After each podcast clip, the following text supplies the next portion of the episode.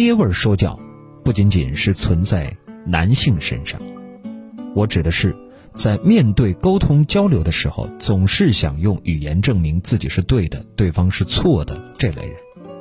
这类人往往喜欢好为人师，让别人感觉到很不舒服，习惯性打断别人讲话，把话语权控制在自己手中，总是用否定别人的高傲态度去阐述自己的观点，或者会用性别区别对待说话者，用偏见去肯定或否定。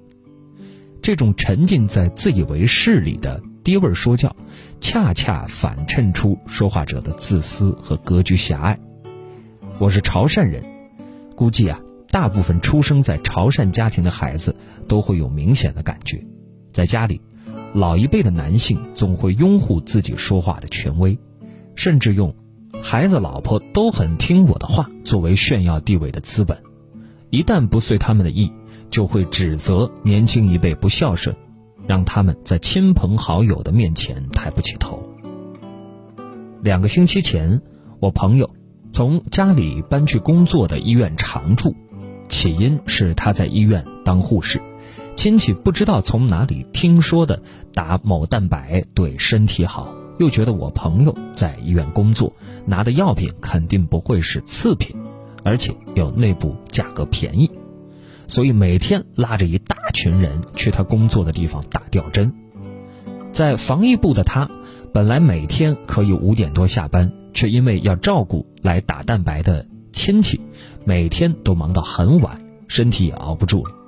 他回家后忍不住跟父母摊牌：“我以后不会再帮亲戚们搞这些了，我很累，我也有其他工作要做，而且那些蛋白并不是打得越多越好。”以后身体出现不良反应，我担不起这个责任。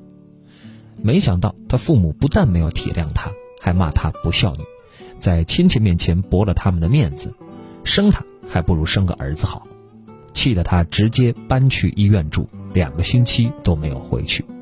可直到现在，他爸妈还是觉得自己没有错。不难看出，习惯爹味说教的人。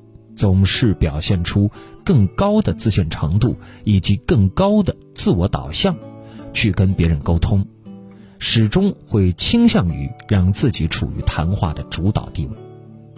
而面对这样爹味儿说教的情况，有的人选择忍受，有的人选择了反击。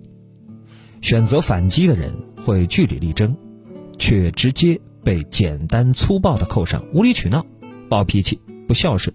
不懂事等的标签，在亲密关系中，这样的沟通方式直接抹杀了双方之间更进一步的了解，甚至是最基本的尊重，造成双方关系的不和谐，或者说，被说教侵害的一方不断产生自我怀疑，逐渐把自己说话的权利交给别人。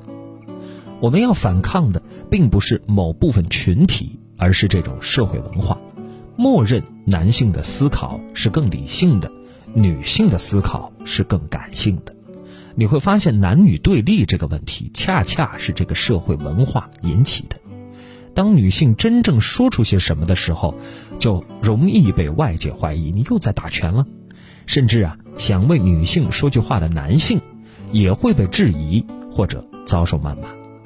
可无法坚持自我的声音，更容易。被默认的声音淹没，这种一方说教、一方沉默的情况，不仅是出现在男女之间，还有师生关系、恋爱关系、亲子关系、雇佣关系等等。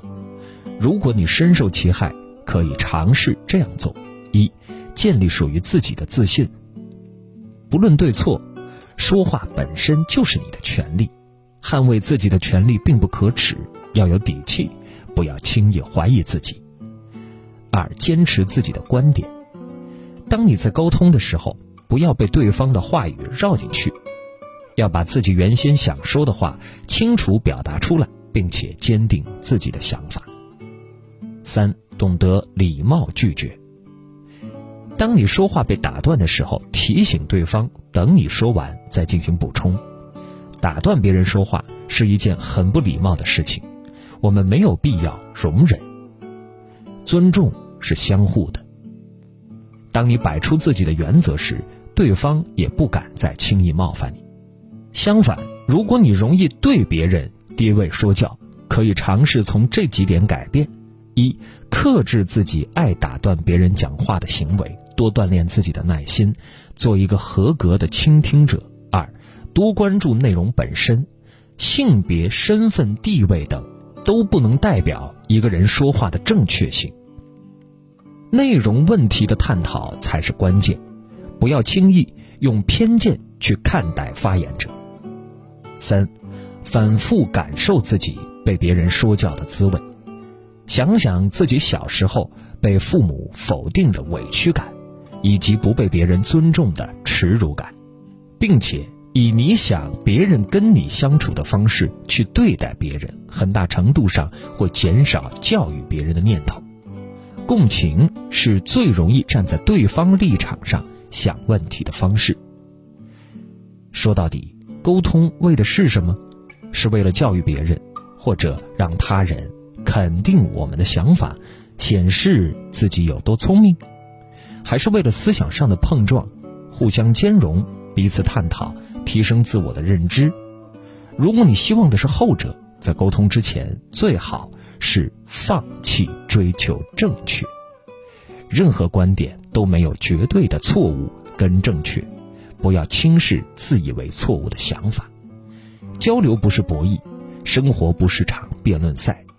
我们想通过表达去抒发自己的情感，同时也需要用倾听去了解他人的世界。